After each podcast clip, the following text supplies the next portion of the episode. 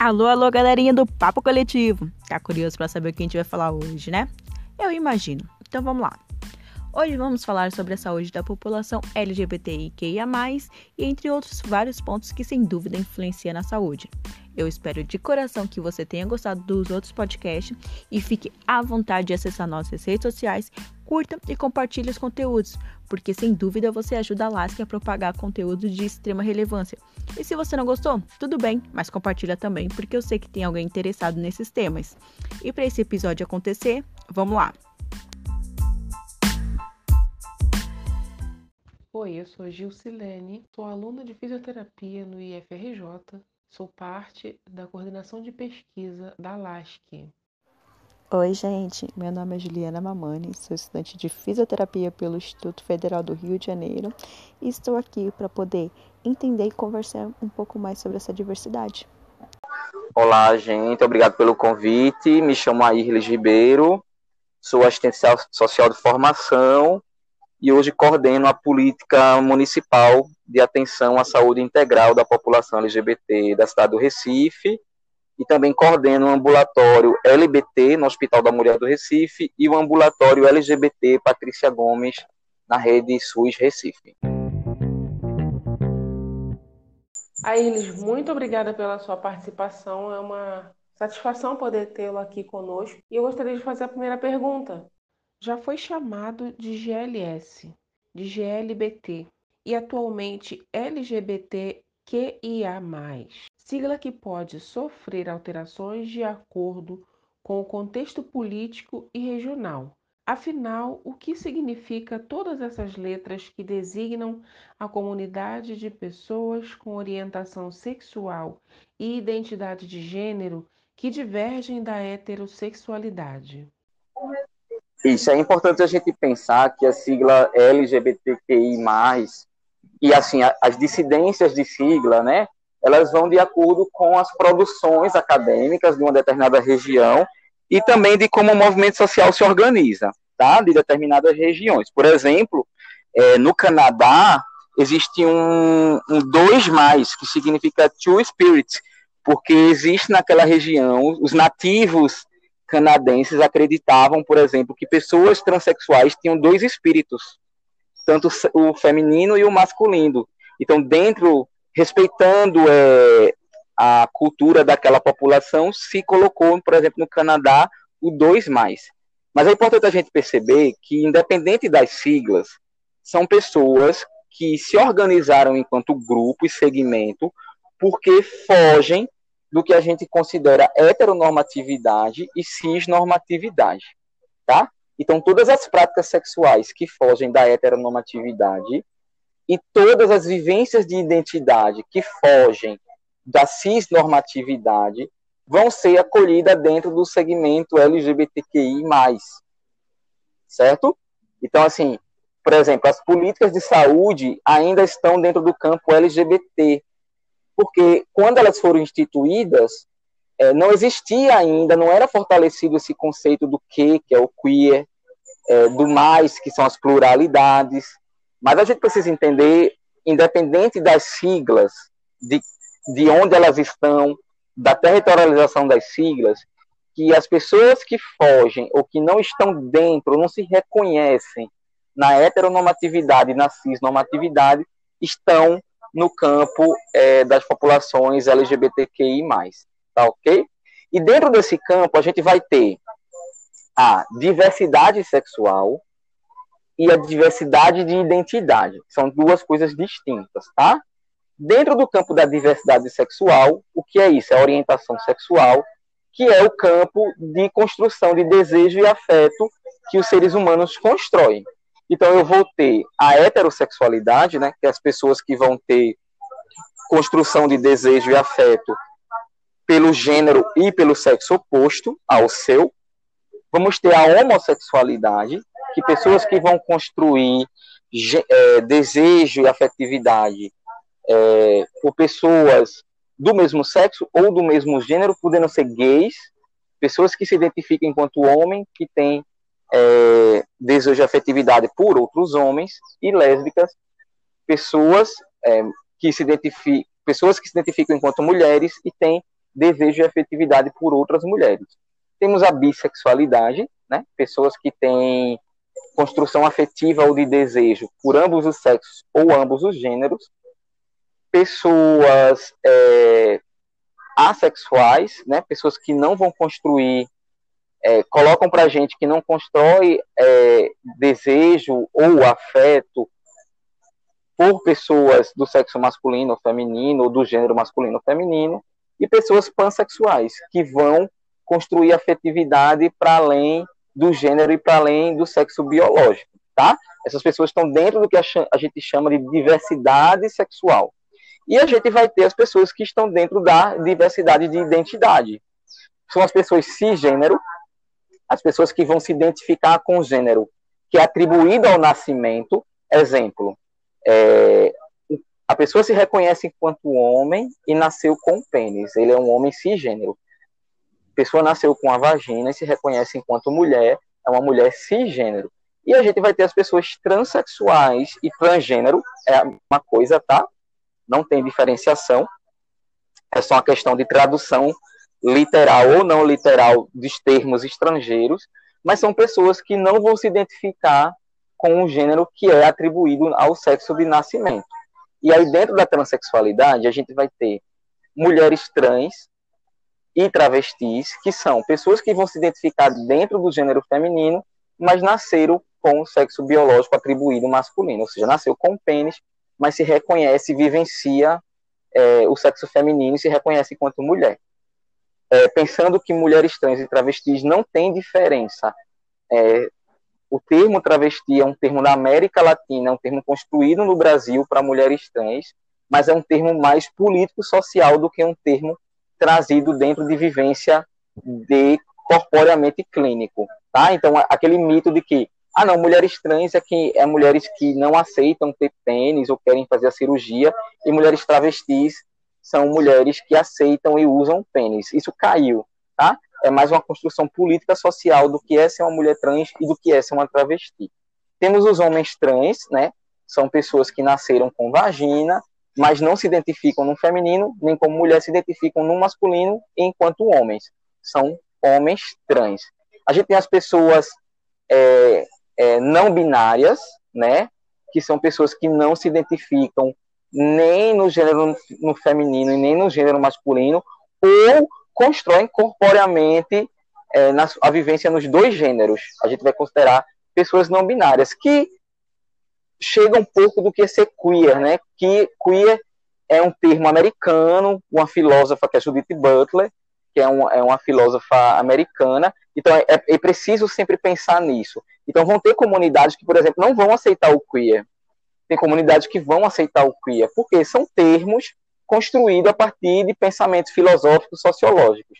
Então, queer, né, para motivo de, de, de, conceito, de conceito, são pessoas que vão ter gêneros fluidos, então elas vão circular construindo e desconstruindo o gênero nas suas vivências, tá? Então, esse, essa salada de fruta, essa, essa construção de identidade vai trazer a gama dessas pessoas. Mas o que é importante, antes de está classificando, está enumerando, é importante entender que vivemos numa sociedade heteronormativa, cisnormativa, que vai pegar toda essa população e vai transformar elas em corpos é, abjetos, vivências abjetas, e vai fazer dessa vivência uma vivência em violência.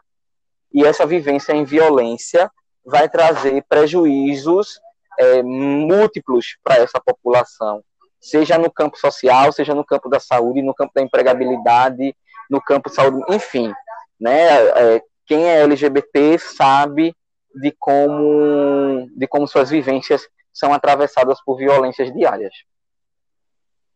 Essa abertura de discussão e desenvolvimento de estudos sobre a diversidade, identidade de gênero e orientações sexuais é algo recente, um fato que contribui para certo desconhecimento, dúvidas e talvez confusões. Você poderia explicar para a gente o que realmente seria essa identidade de gênero, orientação sexual, o sexo biológico e a expressão de gênero? É importante a gente começar a perceber onde estão essas categorias, até porque o SUS hoje, no CAD SUS, né, que é no cadastro único, tem essas questões. O SUS quer saber quem são as pessoas LGBTs no território, né? Então, sexo biológico, né? É o sexo ao qual a gente nasce. Ou a gente vai nascer com pênis, ou vai nascer com vagina. É, socialmente, a gente coloca pessoas que nascem com pênis dentro do campo do masculino e pessoas que nascem com vagina dentro do campo do feminino. E é importante a gente pensar que vai existir pessoas que são consideradas intersexo, tá? São pessoas que vão nascer com características sexuais biológicas, tanto é, do masculino quanto do feminino, tá ok? Que é que a gente chamava um tempo atrás de pessoas hermafroditas, mas esse nome caiu e a gente utiliza o termo intersexo, tá? Então, sexo biológico está ligado ao órgão sexual a qual a gente nasceu. A questão de identidade de gênero está atrelada ao gênero. O que é gênero? O gênero é uma construção de comportamentos e de identidade que a gente vai ter é, enquanto ser humano. Então, quando a gente diz, por exemplo, a famosa frase, né, de Simone de Beauvoir, que é não se nasce mulher, se constrói, se aprende a ser mulher, o que, é que ela quer dizer? Uma pessoa que nasce com vagina, ela vai ser socializada, ela vai ser ensinada de como ela tem que se comportar, de como ela tem que se vestir, de como, de que, como ela tem que se, se sociabilizar. E essa sociabilização é você tem que, a partir de uma vagina, você vai ser sociabilizada enquanto mulher. É o que a gente chama de endocultura. A gente vai ser internalizado a partir da nossa família, a partir do nosso, do nosso grupo social, do que é um comportamento masculino do que é um comportamento feminino, tá? Então isso é gênero. A partir disso eu vou me identificar. Então, por exemplo, eu, a Irly, sou um homem cis porque nasci com um pênis, tive uma educação pautada dentro do, da masculinidade e eu me identifico hoje a partir dessa, dessa masculinidade. Então, eu me vejo enquanto homem dentro de um, de um gênero masculino e por isso eu sou um homem cis. Mas vão ter pessoas que nasceram com um sexo biológico, foram educadas e inseridas dentro de um gênero, né? Então, mas elas não se identificam com essa sociabilização. E elas vão dizer, olha, mesmo vocês me enxergando enquanto homem, eu não me vejo enquanto homem, eu me vejo enquanto mulher. Eu estou mais dentro do feminino do que do masculino, mesmo tendo um pênis. Isso é identidade de gênero, tá? Identidade de gênero é como você vai se enxergar socialmente. Ou você vai se enxergar dentro do masculino ou dentro do feminino, ou como mulher ou como homem, tá certo? E orientação sexual nada mais é do como a gente vai construir afetividade e desejos sexuais, tá? Então, orientação sexual tá ligada a quem eu vou gostar, quem eu vou amar e com quem eu vou sentir tesão. Então, por exemplo, é, a gente tem uma mania grande de colocar todo mundo na mesma sacola, mas não pode, tá? Porque, por exemplo, eu sou um homem cis que sou gay, mas eu podia ser um homem cis hétero. Então, quem eu sou não vai determinar com quem eu vou me relacionar. Por isso que são pilares diferentes: sexo biológico, orientação sexual e identidade de gênero. Performance de gênero, que está dentro da teoria queer, é como eu vou circular socialmente. Né? Por exemplo, eu, por ser um homem gay, eu não tenho é, uma performance de gênero esperada de masculinidade que a sociedade quer. Eu vou construir uma outra performance masculina que me cabe a partir da minha orientação sexual. Então, as pessoas vão vivenciar suas expressões de gênero como elas se enxergam e como elas se sentem bem. Por exemplo, tem mulheres cis, heterossexuais, que não querem vivenciar uma feminilidade que a sociedade espera delas. Tá? Então, isso é expressão de gênero. É como eu, que mulher eu vou ser e que homem eu vou ser, independente de eu nascer com pênis, com vagina, se eu sou gay, se eu sou hétero, se eu sou bi, tá? É, são as mulheres que vão vivenciar, são os homens que vão se expressar. Tá ok? Fazendo um recorte histórico, o reconhecimento da população LGBTQIA, tem alguns momentos marcantes. Por exemplo, o bar de Stonewall Hill Em 28 de junho de 1969, nos Estados Unidos, os frequentadores, em sua maioria homossexuais, cansaram das constantes invasões policiais ao local e começaram uma revolta. Qual o legado dessa revolta e como isso influenciou nas formas de organização no Brasil? Tá. É, é importante pensar que os guetos LGBTs, né, os nichos LGBTs sempre existiram. E é importante também falar que os guetos eles nascem a partir de processos de opressão, tá? Então eu me, eu me junto aos meus, aos meus pares, procuro um ambiente seguro com meus pares, porque fora desse ambiente seguro, fora dos meus pares, eu posso ser vítima de violência. Então, é, é importante categorizar guetos, né? Assim como os negros, é, a população negra escra, é, é, liberta, fugida da escravidão, se, se colocou em guetos chamados de quilombos. E a gente vai vivenciando isso a partir de que a gente vive numa sociedade opressora e que eu, com meus pares, me sinto mais protegido. Então, os guetos, eles sempre foram lugares políticos, né? sempre foram lugares de expressão política e, principalmente, lugares de expressão de livre vivência. Porque é nesses guetos que eu, enquanto gay, alguém enquanto lésbica, pessoas enquanto trans, podem ser quem elas são, vivenciar suas sexualidades, vivenciar suas identidades, é, com a menor possibilidade de ser oprimida e com menor possibilidade de ser violentada ou violentada. Então, Stonewall, ele foi, na verdade, Stonewall, ele tem essa marca, né? Mas assim, as pessoas já estavam se organizando antes de Stonewall, é importante dizer isso. No Brasil, é, o movimento LGBT, ele, antes da ditadura militar, ele foi, ele era invisibilizado, mas na ditadura militar, né, com a pressão governamental, com a higienização dos corpos, higienização de comportamento, foi necessário que a população LGBT se juntasse e começasse a vivenciar é, suas, suas estruturas políticas. E aí, Stonewall, ele foi, claro, é, um processo de, de espelho, né? Eu posso, a partir daquele movimento ali, começar a me organizar. E é importante dizer que a saúde, ela teve uma grande influência na organização do movimento LGBT no Brasil. Por quê?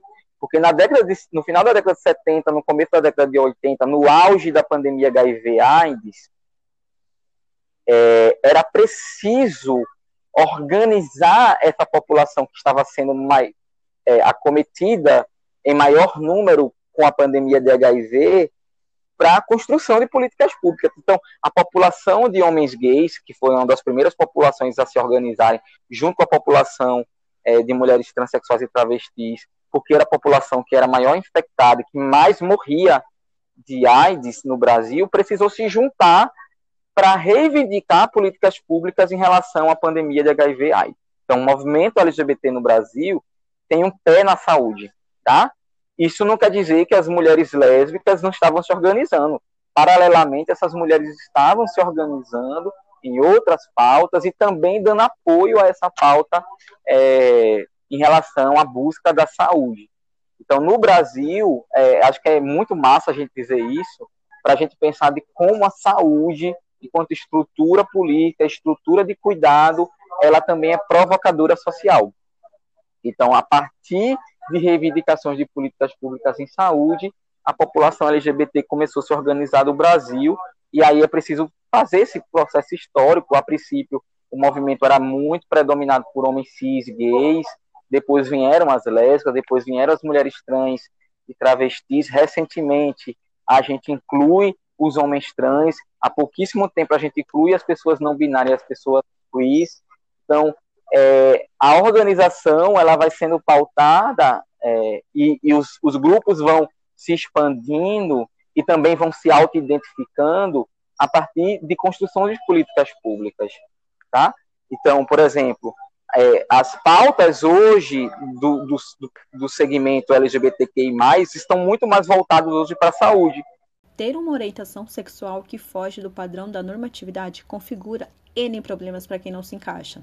No caso, a homossexualidade já foi considerada uma doença que tinha tratamentos severos para justamente eliminar esse tipo de orientação. Um tratamento que usava a eletroterapia e a lobotomia, métodos que compõem as chamadas terapias de conversão. Diante desse contexto, você poderia trazer essa noção de como era a construção do padrão sociocultural da época com os tempos atuais? Acho que é importante a gente é, fazer um recorte histórico né, e, e perceber que a saúde, enquanto ciência, durante muito tempo foi um dos pilares da dos pilares propulsores da violência social que, a, que acometia a população LGBT. É preciso a gente voltar no tempo e perceber que os estudiosos, cientistas da saúde, há menos de 100 anos atrás, né, e se a gente for pensar que até 1997 a gente tinha um CID, né, dentro do, dentro do Código Internacional de Doenças para a Homossexualidade, e a gente até ano retrasado tinha também um CID para a questão da transexualidade, a gente percebe que a saúde, enquanto ciência, é, fortaleceu esse discurso de que pessoas que não tinham práticas sexuais heteronormativas ou pessoas que fugiam da cisnormatividade eram pessoas com transtorno, eram pessoas doentes.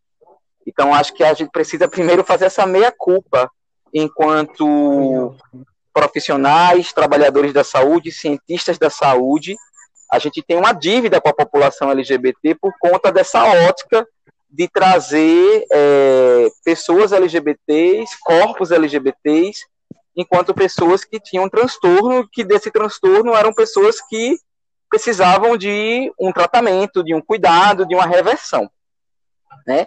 Então, isso, é, o olhar não patológico para as pessoas LGBTs, ele é muito recente. Ele veio ser derrubado pela OMS em 1990, então a gente não tem nem, vai fazer 30 anos agora. Né? Então é muito recente, eu vou pensar que a saúde tem séculos e séculos e séculos de construção, 30 anos não é nada. Então a gente ainda vê, percebe nas escolas de saúde, no processo de trabalho de muitos profissionais, esse olhar para a população LGBT enquanto uma população que, por conta das suas vivências de sexualidade, são pessoas doentes. É, doentes em relação à saúde mental, ou o estigma de doenças em cima desse corpus. Se a gente for pensar que a questão de ST, quando é abordada muitas vezes nos equipamentos de saúde, nas escolas de saúde, quando se fala de ST, HIV, AIDS, hepatites virais, sífilis, a gente coloca um LGBT de frente, coloca a população de homens gays, de mulheres trans de frente, né? E quando a gente precisa entender que para ter um IST, não necessariamente você tem que ser um LGBT, você só tem que transar sem preservativo. E nisso, independente das suas práticas sexuais, você corre o risco. Então, é, é, é complicado a gente, a gente não olhar para trás e enxergar que era um processo institucionalizado a patologização dessa população. Você trouxe a questão da saúde mental, então pensar que nos, nos, nos hospitais psiquiátricos, né, nos hospícios, é, nos manicômios, a população LGBT estava lá dentro. Estava lá dentro porque a gente tinha uma família que não queria que essa, que essa população ou que seu filho, sua filha, seu irmão, sua irmã, independente, fosse visto socialmente, e a gente tinha um aparato médico que colocava a população nesse lugar. E aí, hoje a gente ainda tem resquícios né, desse olhar. Quando a gente tem uma corrente da psicologia que coloca, né, que, que levanta a bandeira da reversão da sexualidade, que é popularmente chamado como a cura gay, isso é muito perigoso, porque na verdade, quando eu falo que eu posso curar ou reverter um LGBT, é que eu estou dizendo que aquela pessoa é doente e eu posso curá-la. E aí esse olhar patológico, ele vai contaminar todo o processo de cuidado que uma população pode ter no sistema de saúde. Porque eu vou, eu vou começar a enxergar todas as demandas com um olhar patologizante e culpabilizando qualquer processo de adoecimento a vivência daquele indivíduo. Né? Então, isso é muito ruim. E isso ainda a gente enxerga hoje, ainda precisa, a gente ainda precisa estar discutindo que ser LGBT não é ser doente. Eu posso ter doenças, mas isso ainda depende de eu ser LGBT. Então, quando eu vejo uma população LGBT adoecida psicologicamente, eu preciso entender que ela não adoece porque é LGBT. Ela adoece porque muitas vezes essa, essa adolescente, esse jovem, essa jovem, está inserida num contexto de violência familiar, inserida num contexto é, de violência social, que a faz adoecer. Então é esse despertar que o profissional tem que ter. É, Maria não está doente porque ela é lésbica. Maria está doente porque ela é lésbica e possivelmente ela vive em um contexto de violência tão grande que faz ela adoecer. Ela tem depressão, ela tem ansiedade. Então, sabe, esse jogo, esse olhar, esse olhar ampliado da clínica que é preciso ser é, discutido. Outro momento marcado pelo forte julgamento foi na década de 80, no qual a homossexualidade foi relacionada com a SIDA, AIDS, devido à disseminação de ideias negativas sobre essa população. Tendo a referida síndrome sido denominada doença gay, qual o impacto e desafios dessa visão negativa da sociedade? E como o Ministério da Saúde encarou esse cenário? É, como eu falei na resposta anterior, né, o, a pandemia HIV/AIDS trouxe um processo de reorganização para a população, na maioria de homens gays, mulheres trans e travestis, porque era a população que tinha maior índice de infecção em relação à doença. É, e aí isso, isso trouxe, isso foi importante porque é, foi a partir da pandemia que o movimento LGBT começou a se enxergar nas políticas de saúde, tá? Então, a partir disso, começou a se questionar as políticas públicas de saúde e se começou a questionar essa inserção da população LGBT nos planos é, de atuação em saúde. Porém, é, essa questão clínica do HIV/AIDS trouxe também prejuízos, que é a questão do estigma, né? Isso é muito ruim, porque ainda hoje isso é muito fortalecido em alguns processos de saúde. Então, quando se fala em população LGBT e saúde, se fala logo da bandeira HIV, AIDS, sífilis, STs e por aí vai. E isso é muito ruim, porque isso quebra a integralidade do cuidado. Né? O que significa isso na prática? É, toda vez que um LGBT chega numa unidade de saúde, a única coisa que vai ser oferecida a esta pessoa é um teste rápido. Quando na verdade essa pessoa está com dor de dente. E isso é, isso é as barreiras que o estigma traz. E outra coisa, quando você foca toda uma política de prevenção apenas num segmento, você não enxerga que outras populações estão sendo acometidas pela infecção, porque você está com toda a sua energia voltada para uma determinada população. É tanto que hoje a gente tem quase uma paridade de infecções entre pessoas homossexuais e pessoas heterossexuais. Porque, culturalmente, não se inseriu a heterossexualidade na prevenção em relação às ISTs, HIV AIDS. Porque se priorizou Claro, se priorizou porque o número de infecções em determinada época era maior, a população é LGBTQI+. Então, é, é, eu acho que é muito mais um processo de equilíbrio, né? Então, é importante se quebrar o conceito de grupo de risco. Não existe grupo de risco, existe de risco. E comportamento de risco, todo mundo pode ter, que é transar sem preservativo.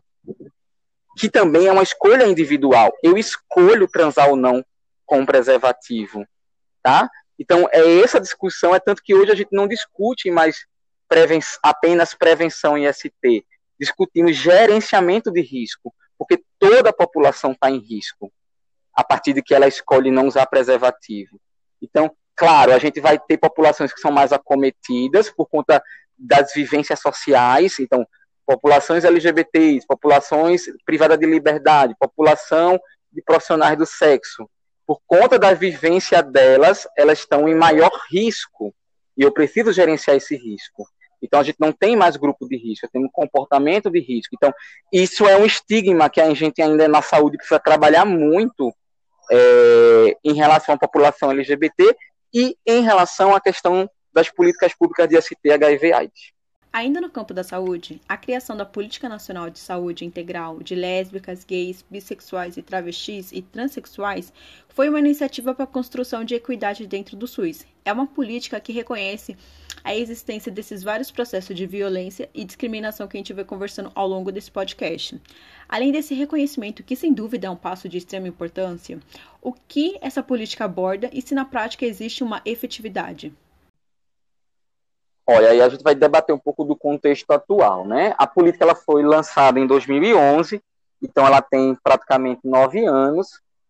Então a gente precisa também reconhecer que é uma política recente de saúde, quando a gente vai comparar, por exemplo, política de saúde da mulher, política de saúde da criança, política de saúde do idoso. Algumas políticas elas têm uma, um mais tempo e mais fortalecimento de atuação, tá?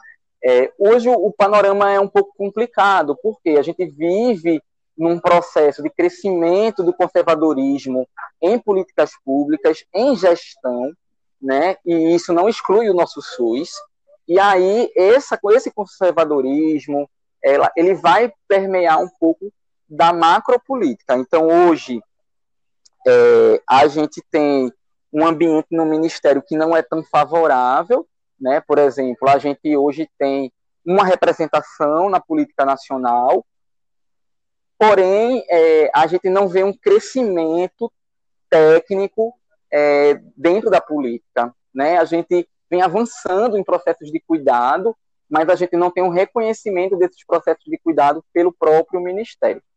É, então, o, o, Ministério da Saúde, as políticas nacionais, estaduais e municipais, elas vão trabalhar com três pilares propriamente dito. Primeiro é a educação em saúde, a educação permanente, porque a gente reconhece que na maioria das formações acadêmicas de profissionais e trabalhadores da saúde, o tema sexualidade, gênero e saúde LGBT, ele não é abordado e quando abordado, ele vem permeado por aquilo que a gente já conversou, de estigma, de patologização e por aí vai. Então é um olhar errado, né? um olhar é, que é prejudicial. Então eu preciso estar tá, é, o tempo todo, não de forma pejorativa, esse tempo todo é de forma positiva, trabalhando os profissionais de saúde para sensibilizá-los é, de que a população LGBT é uma população de direito, que tem acesso e que precisa de cuidado. Tá? Então, educação em saúde é importante. a gente, quando a gente vai discutir educação em saúde, a gente acaba entrando no segundo pilar, que é o pilar de cidadania e saúde. Eu preciso garantir um acesso com dignidade. O que significa isso? Eu preciso não acometer de violência nos espaços de cuidado. E aí a gente enumerar as possibilidades de violência que a população LGBT pode, sofreu e poderá sofrer na saúde, a gente vai passar o, o, o nosso momento aqui todo. Então, vou dar pequenos exemplos, né? O não reconhecimento do nome social, o não reconhecimento da identidade de gênero, o estigma ligado à relação IST, HIV, AIDS. Então, é, esse, esse local né, do, do, do processo de trabalho, da educação permanente, que leva a um processo de trabalho acolhedor e que chega no terceiro pilar, que é o pilar de comprometimento com as demandas. A população LGBT vai ter demandas de saúde que são específicas, que é, por exemplo, fazer uma hormonoterapia para a população trans, né? Então, eu preciso capacitar tecnicamente uma rede para que a população trans tenha acesso à, à hormonoterapia com dignidade e sem violência. E para outros cuidados. Então, por exemplo, homens trans com gestação, parto de homens trans, tá? Mulheres trans agora em novembro com a próstata, a mama da população LGBT, né, saúde mental da população LGBT. Então, são processos de demanda que, por conta de uma educação falha ou negligente na formação dos profissionais, não são abordadas. E aí, todo esse contexto que eu trouxe estigma, patologização, é, falta de aparato técnico vai criando uma barreira e uma distância da população LGBT e os serviços de saúde. É tanto que existe uma pesquisa de Brasília que diz que a população LGBT, quando procura saúde, só procura emergência e urgência. Então, elas estão fora da atenção básica. Porque na atenção básica, a gente vai trabalhar prevenção e promoção. Né? Então, é pensar é, que a política ela está nessa construção uma construção de uma rede que não vai praticar violência institucional, que vai acolher as demandas e que vai dar resposta às demandas da população LGBT.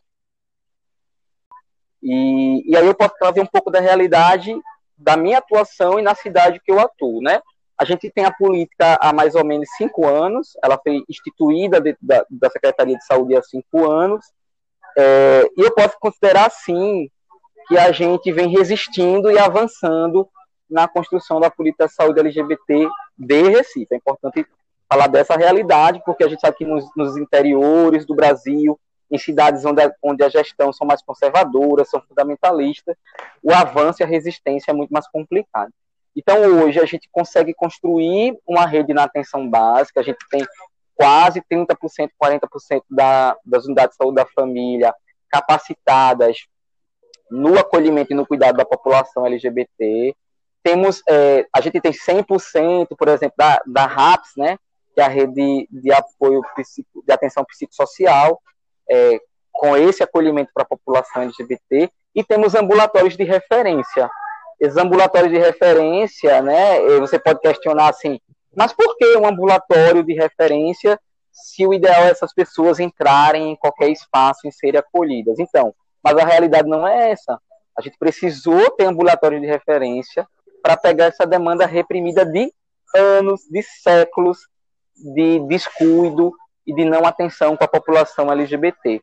E aí, dentro desses ambulatórios de referência, é, é onde se tem um olhar específico sobre a sexualidade dessa população e de como essa sexualidade, vivência de sexualidade, influenciam no cuidado da saúde, influencia até nas patologias. Então, a gente faz a hormonoterapia né, para a população trans, é um processo que é reconhecido pelo SUS, que é o processo do transexualizador, e a gente faz esse acolhimento e essa integralidade do cuidado da população LGBT, ou seja, de lésbicas, de gays, bissexuais, transexuais e travestis, né? Então, é, e principalmente, né, a gente dá um suporte, um apoio psicossocial a essa população que, que na sua vivência naturalmente vão sofrendo violências e que vai trazendo para um processo de adoecimento. O cenário brasileiro é marcado por várias contradições. No caso, o Brasil é o país que mais mata essa população. Ou seja, a cada 26 horas um LGBT é assassinado ou se suicida, vítima de LGBTfobia. E ao mesmo tempo é o país que mais consome pornografia trans, Será que é possível ter alguma explicação para esse ódio e desejo? Bem, aí a gente vai entrar numa questão da saúde mental, né? E aí pode ser uma questão muito mais aprofundada, mais clínica, mas eu tenho algumas desconfianças, né? Na verdade, o que a gente tem na nossa, na nossa sociedade brasileira é a construção do diálogo de sexualidade humana na nossa sociedade, ela é muito ruim ela é muito precária, precária nas escolas, precária nos equipamentos de saúde. A gente construiu uma barreira quando o tema é sexualidade humana.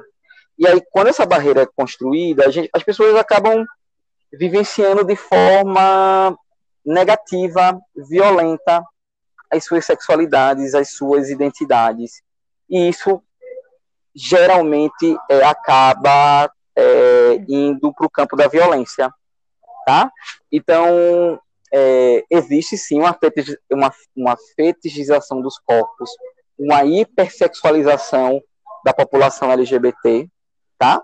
Isso aí acontece, não é só no Brasil, isso é no mundo, né? As pessoas têm a curiosidade, o desejo de saber como é que a gente se relaciona, como é que a gente vivencia, mas esse desejo, quando ele é enviesado por uma má vivência de sexualidade, por uma construção violenta de sexualidade, ele vai acabar trazendo violência, tá? É, é tem aquela frase, né, quando Freud, Freud explica, mas eu acho que está muito nesse lugar. Mas é importante também a gente sabe dizer, sabe, que as pessoas não são assassinadas só é, porque elas são LGBTs, mas porque elas são, além de ser LGBTs, elas são empurradas é, de forma compulsória para contextos de violência. Então, por exemplo, quase 80% das mulheres trans assassinadas no Brasil, elas são profissionais do sexo. Então, o contexto prostituição é um contexto de violência, não só para mulheres trans e transexuais. Mulheres cis também são estupradas, violentadas enquanto prostitutas. Então, é preciso a gente pensar no todo. Por que quase 90% das mulheres transexuais e travestis acabam na prostituição? Então, o problema está atrás, sabe? O problema está é anterior, o problema é na escola, o problema é no apoio familiar, o problema é no preconceito na, da empregabilidade, do mesmo jeito que as pessoas preferem pessoas brancas a pessoas negras, e quando seus empregados, as pessoas vão, vão, na verdade, não é preferir, vão excluir pessoas trans do processo de empregabilidade.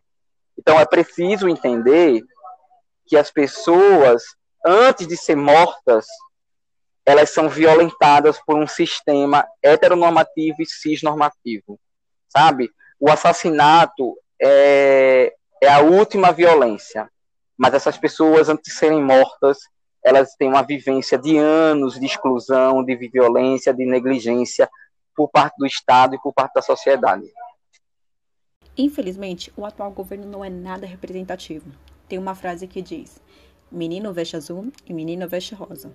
Foi uma frase retirada do discurso da Damares Alves, que representa o Ministério da Mulher, da Família e dos Direitos Humanos. Com base nessa frase, como compreender a lógica da formação da família e como isso influencia no processo de adoção de casais homoafetivos? É, né, quando, quando uma pessoa né, do governo máximo, que é o governo federal, tem frases como essa, você está trazendo uma, uma das frases, né? O próprio presidente, né, que ele não é meu presidente, mas o presidente que está aí, é, ele diz que os as pessoas viram gays porque não apanharam na infância. Isso é muito grave, porque isso é, institucionaliza a violência. Quando você tem um governo que diz que as pessoas são o que são porque não apanharam, as pessoas na ponta, as famílias, entendem que tem que bater nos seus filhos e entendem que quando, quando baterem nos seus filhos não vão ser punidas, porque ela tem um governo que reverbera e que institucionaliza essa violência, seja pela frase dita pelo presidente, seja pela frase dita pela ministra, tá? É, e aí isso é muito confuso, porque é uma frase, na verdade, que não cabe na sociedade. Se a gente for vivenciar socialmente essa frase, essa frase não existe mais. Por quê? Porque no, na realidade as famílias estão aí. As famílias estão vivendo, as famílias estão estão se representando, estão se construindo, não só LGBTs, mas uniparentais e por aí vai. Agora, quando você tem uma instituição pública, de, de poder público, de implementação, implantação de política pública que traz esse discurso, né? Então, os discursos de violência vão ser é, ratificados no final. Porque se eu tenho um governo que diz que eu posso bater, se eu tenho um governo que diz que isso aquilo é uma abominação, que é uma anomalia, então meu discurso ele é validado. Meu discurso de violência, a minha violência, ela, ela é validada. E aí isso, isso vai para todos os campos de, de política pública, seja da saúde, seja o, o campo da adoção. Tá? Por quê? Porque é, eu tenho setores institucionais que dizem que a minha vivência é uma vivência é, doente, é uma vivência de anomalia, é uma doença fora do escopo. Então, isso vai se criando uma institucionalização onde vai acabar contaminando qualquer decisão de política pública. E a adoção entra nesse lugar, o casamento entra, civil entra nesse lugar e todas as outras outras políticas. Sem dúvida, porque é um discurso que só fortalece aqueles valores tradicionais sobre uma família, ou seja, aquele modelo conservador de que a família é constituída por um pai, uma mãe e seus filhos. E é um modelo que vai totalmente de encontro com a realidade e que não representa a sociedade como um todo. E, além de negar a existência de outros formatos de família, também retira direitos que deveriam ser assegurados por esse ministério. Isso, e se a gente for pensar que, por exemplo, quando a gente tem uma política de saúde, que é a política da saúde da família, Que família é essa que a gente está discutindo? Que família é essa que vai ser acolhida por essa unidade? Se eu tenho profissionais de saúde que enxergam família apenas esse modelo é, cristão, conservador, né, heterocêntrico, então essa equipe, essa unidade, não vai abraçar outras possibilidades de família, porque a construção dentro daquele trabalho é a construção dessa família aí de que menino tem que vestir azul, menina tem que vestir rosa, que menino tem que apanhar para virar homem, que menina tem que ser colocada à força sexualmente com o homem para aprender a gostar de homem, e aí são milhares de violências. Diria que geral já escutou ou já preencheu algum cadastro ou formulário que tinha o tal do nome social. Mas o que é o nome social? Como funciona e se existe uma efetividade ou é apenas uma fachada? Nome social, né, é um, foi um pedido do movimento LGBT para garantir dignidade no acesso ao Sistema Único de Saúde.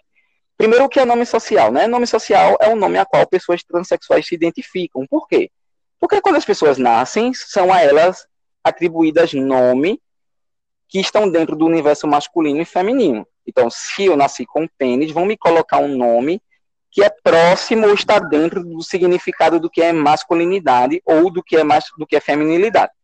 Pessoas transexuais vão, vão se identificar com o gênero oposto ou diferente ao sexo de nascimento. Então, elas vão precisar ter um nome a qual elas se identificam. Esse nome é chamado nome social.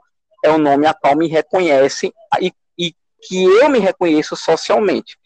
E o SUS, né, em 2013, cria uma portaria que reconhece um nome social no cartão do SUS, ou seja, a gente hoje pode imprimir o cartão do SUS somente com o nome social, e que o nome social precisa ser reconhecido dentro do, dos caminhos do SUS, tá?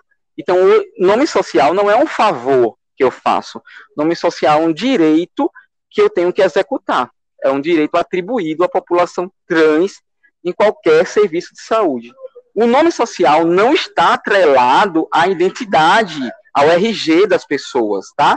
No meu RG pode estar tal nome, mas o meu nome social é outro. E eu tenho que reconhecer isso. E eu posso hoje fazer o cartão SUS com nome social, independente de ter trocado o meu nome no RG, tá? Então, nome social, é, ainda existe uma dificuldade muito grande dele ser cumprido dos espaços de saúde por desconhecimento, né? É preciso fazer que as políticas também sejam conhecidas e reconhecidas. Por isso a questão da educação permanente, num processo de formação de uma equipe de saúde da família, eu preciso abordar o nome social para que todo mundo se, é, se do que significa e da importância, tá? Mas é, é um direito é, que hoje ele está bem disseminado, mas a gente ainda tem alguns entraves na execução.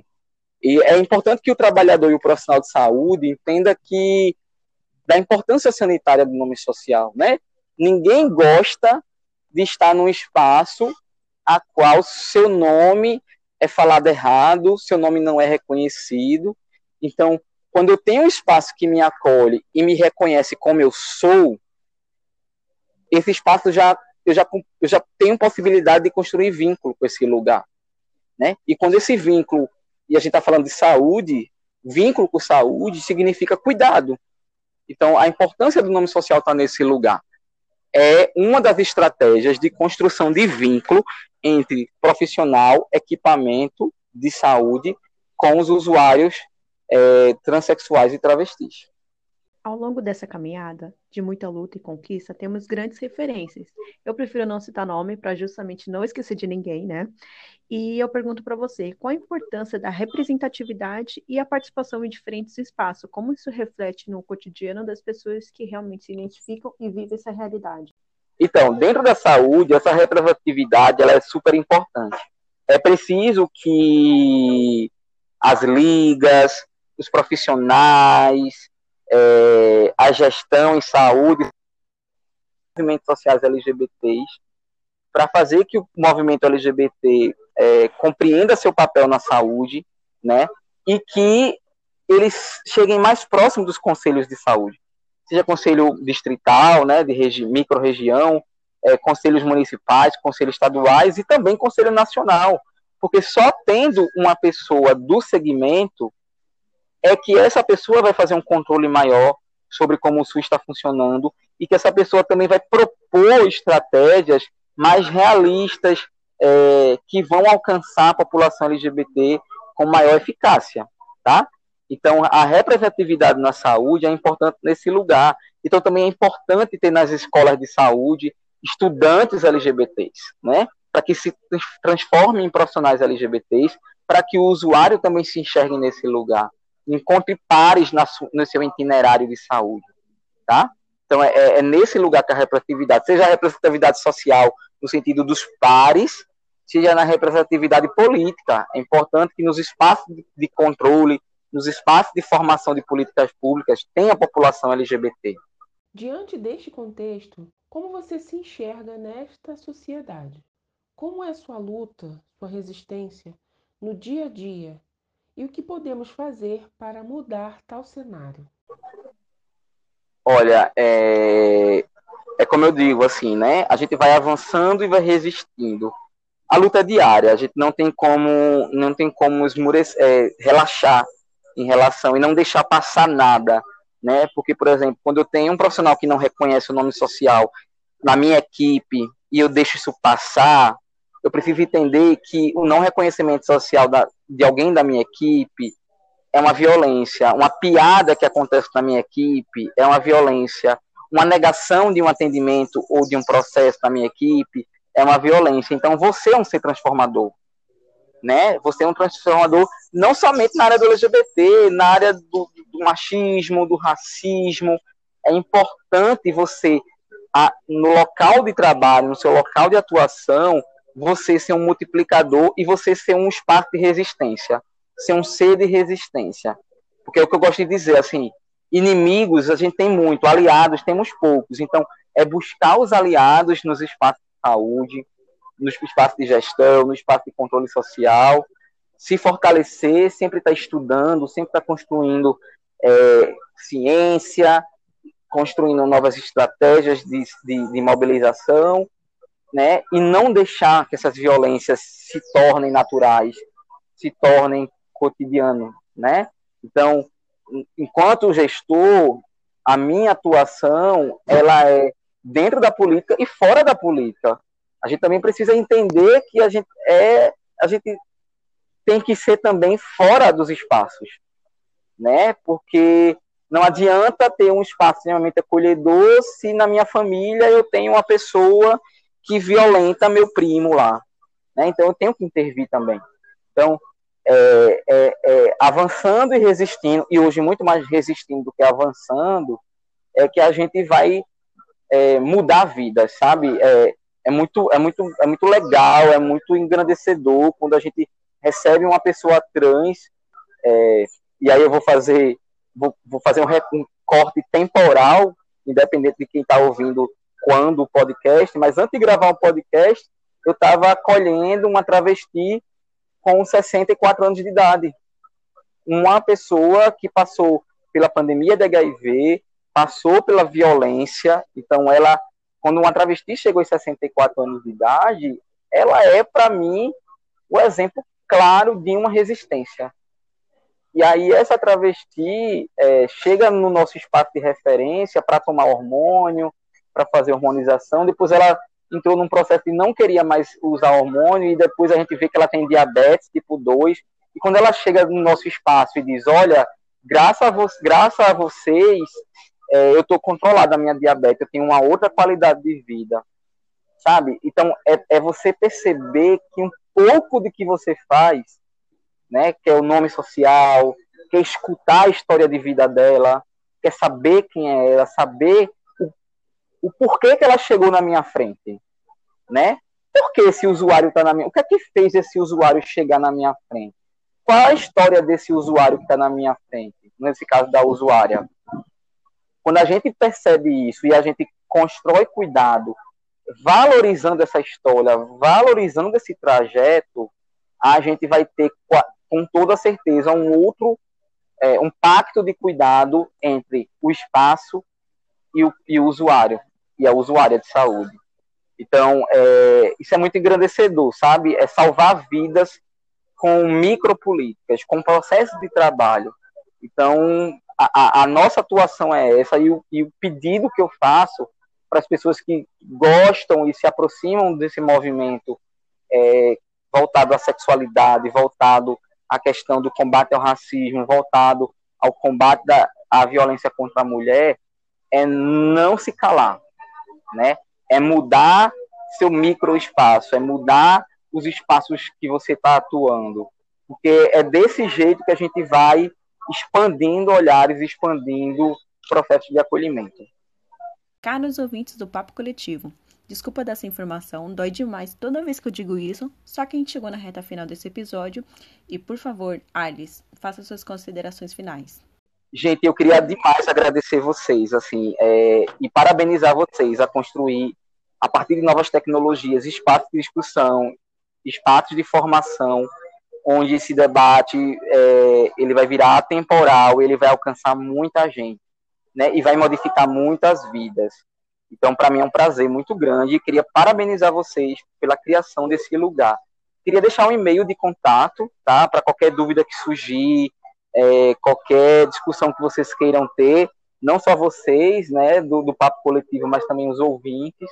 O e-mail da gente é saúde LGBT Recife, tudo junto, tudo minúsculo, arroba hotmail.com.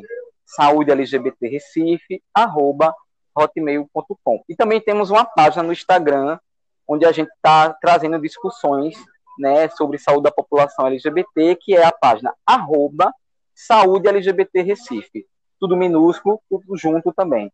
Página do Instagram, arroba Saúde LGBT Recife. Gente, muito obrigado.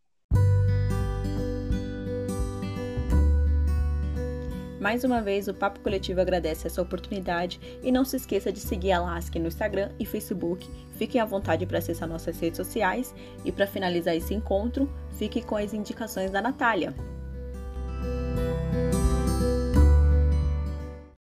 Olá, ouvintes do Papo Coletivo. Aqui quem fala é Natália Romero. Eu sou doutoranda em Ciência da Informação pela UFMG e também uma das coordenadoras do selo Niota, que é um selo editorial que publica prioritariamente obras de mulheres, pessoas negras, indígenas e LGBTQIA. É, eu fui convidada para fazer algumas indicações culturais, então eu vou começar indicando uma super série, né, que foi lançada nesse ano, chamada Pequeno Incêndios por Toda Parte. Essa série foi inspirada num livro de mesmo nome.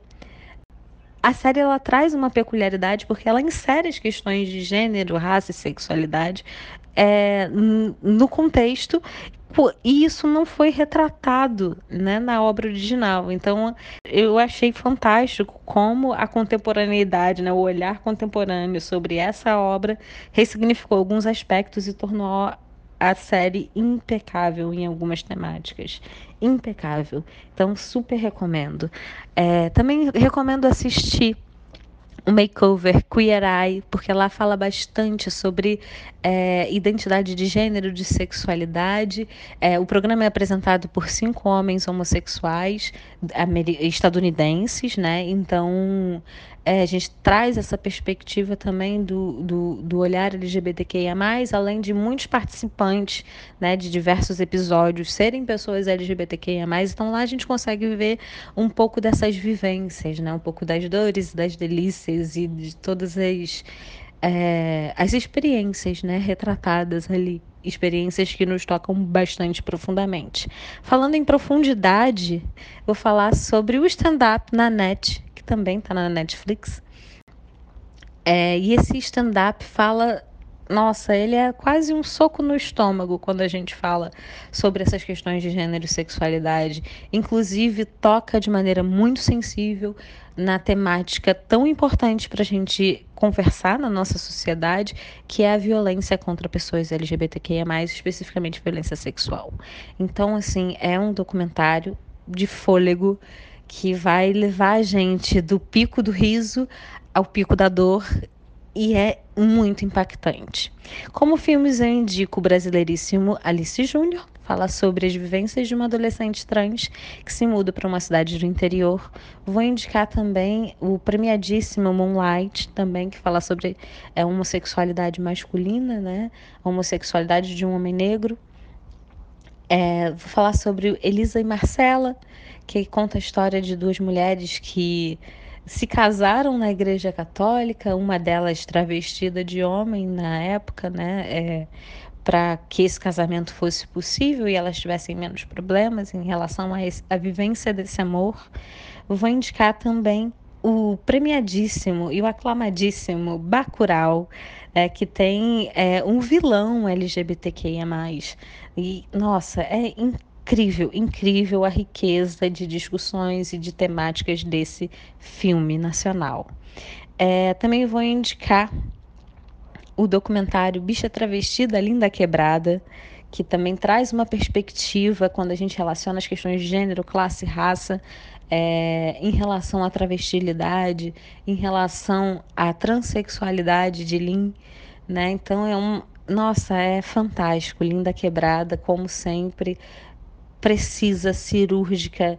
Tanto, e vou indicar também, além dessa, dessa obra da, da Linda Quebrada, toda a discografia dela, porque traz de uma maneira é, engraçada, divertida, contagiante, ritma, rítmica, diversos posicionamentos e, como ela mesma diz, né, é, versos sobre amor e dor relacionados às suas experiências. Eu espero que gostem dessas indicações elas são muito significativas, foram obras que eu assisti nos últimos tempos, que me tocaram profundamente e que eu espero de verdade que vocês gostem e apreciem e recomendem. Um abraço a todos e até a próxima.